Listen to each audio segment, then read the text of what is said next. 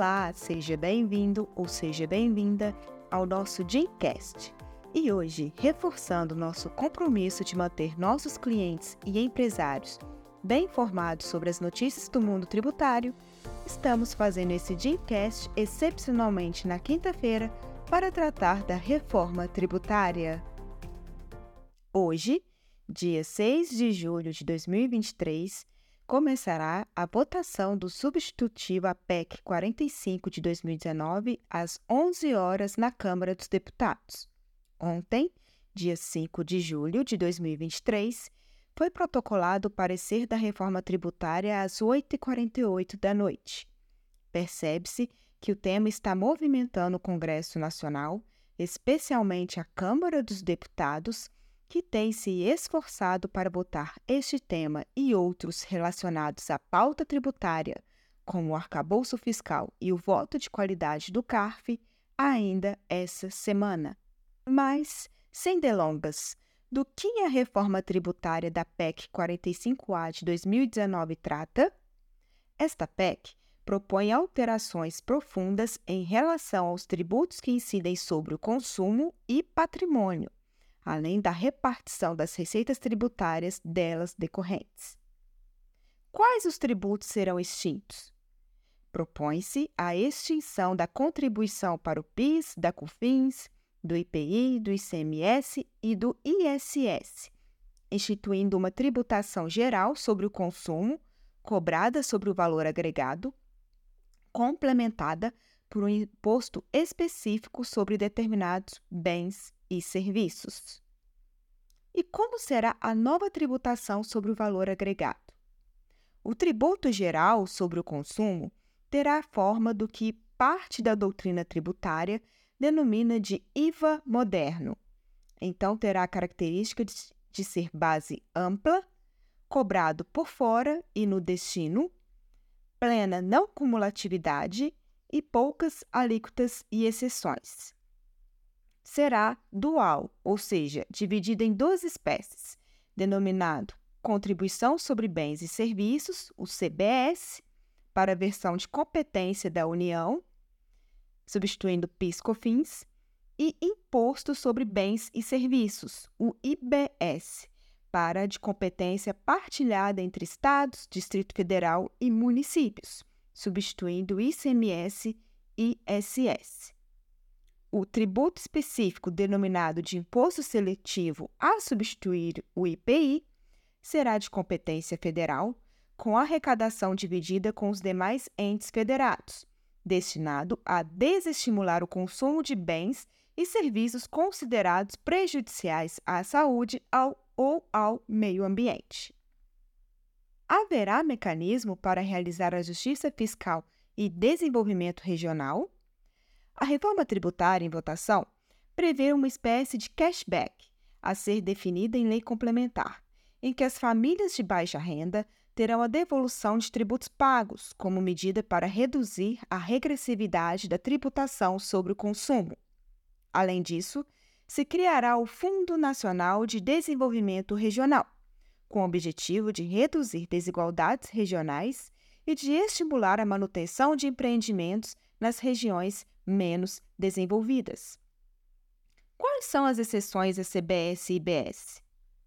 Segundo o parecer da reforma tributária, poderá haver alíquotas reduzidas para alguns bens e serviços de determinados setores de relevante função social, cujos usuários de menor poder aquisitivo poderiam ter fração maior da sua renda comprometida.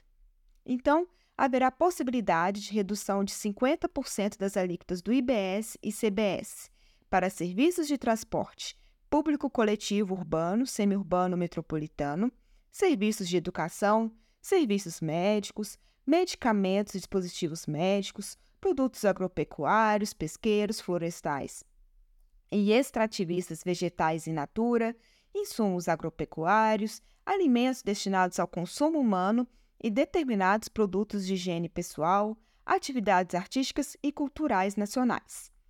Haverá também a possibilidade de isenção ou redução alíquota zero para IBS e CBS incidentes em serviços de transporte público coletivo urbano, semiurbano metropolitano, redução de até 100% das alíquotas do IBS e da CBS para medicamentos, redução de até 100% da alíquota do CBS para serviços de educação de ensino superior, o ProUni, e até 28 de fevereiro de 2027 para serviços beneficiados pelo PERSE. Produtor rural pessoa física com receita anual inferior a 2 milhões pode optar por não ser contribuinte do CBS e do IBS. E também há a previsão de instituição da Cesta Básica Nacional de Alimentos em observância ao direito social à alimentação, cujos produtos poderão ter redução de alíquota zero.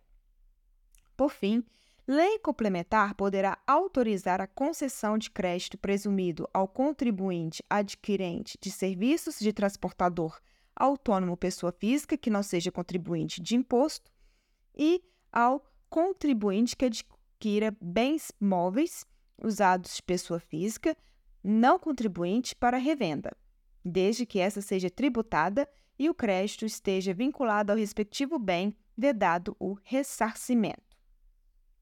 Haverá também regimes específicos de tributação para operações com combustíveis e lubrificantes, serviços financeiros, operações com bens imóveis, planos de assistência à saúde e concursos de prognósticos, além de compras governamentais. Foram mantidos os regimes do Simples Nacional e Zona Franca de Manaus? Sim, os dois regimes tributários favorecidos atualmente em nossa Constituição foram mantidos: o Simples Nacional e a Zona Franca de Manaus e áreas de livre comércio. Como será a gestão partilhada do IBS?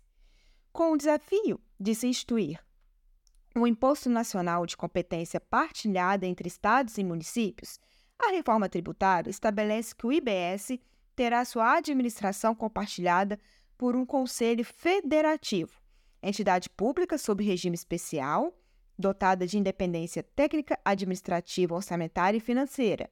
Sua instância máxima de deliberação e autoridade orçamentária será a Assembleia Geral, composta por todos os estados, o Distrito Federal e todos os municípios, com votos distribuídos de forma paritária.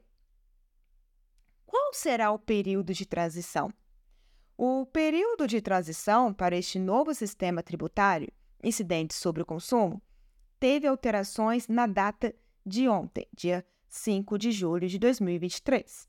Agora, está previsto que tanto o IBS quanto o CBS entrarão em vigor a partir de 2026, com a alíquota do CBS de 0,9% e do IBS de 0,1%.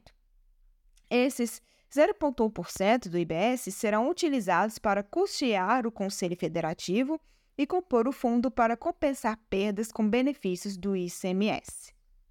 O CBS e Imposto Seletivo entrarão em funcionamento total já a partir de 2027, quando ocorrerá a extinção do PiscoFins e IPI, já o IBS terá transição mais longa.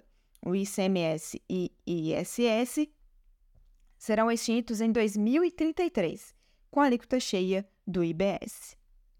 Haverá manutenção dos benefícios fiscais de ICMS com o IBS? Os benefícios fiscais de ICMS serão mantidos até 2032 pela proposta da reforma tributária. Porém, com prazo de transição do ICMS, ICMS se iniciará em 2029, a redução de seus benefícios está prevista também para acontecer a partir de 2029.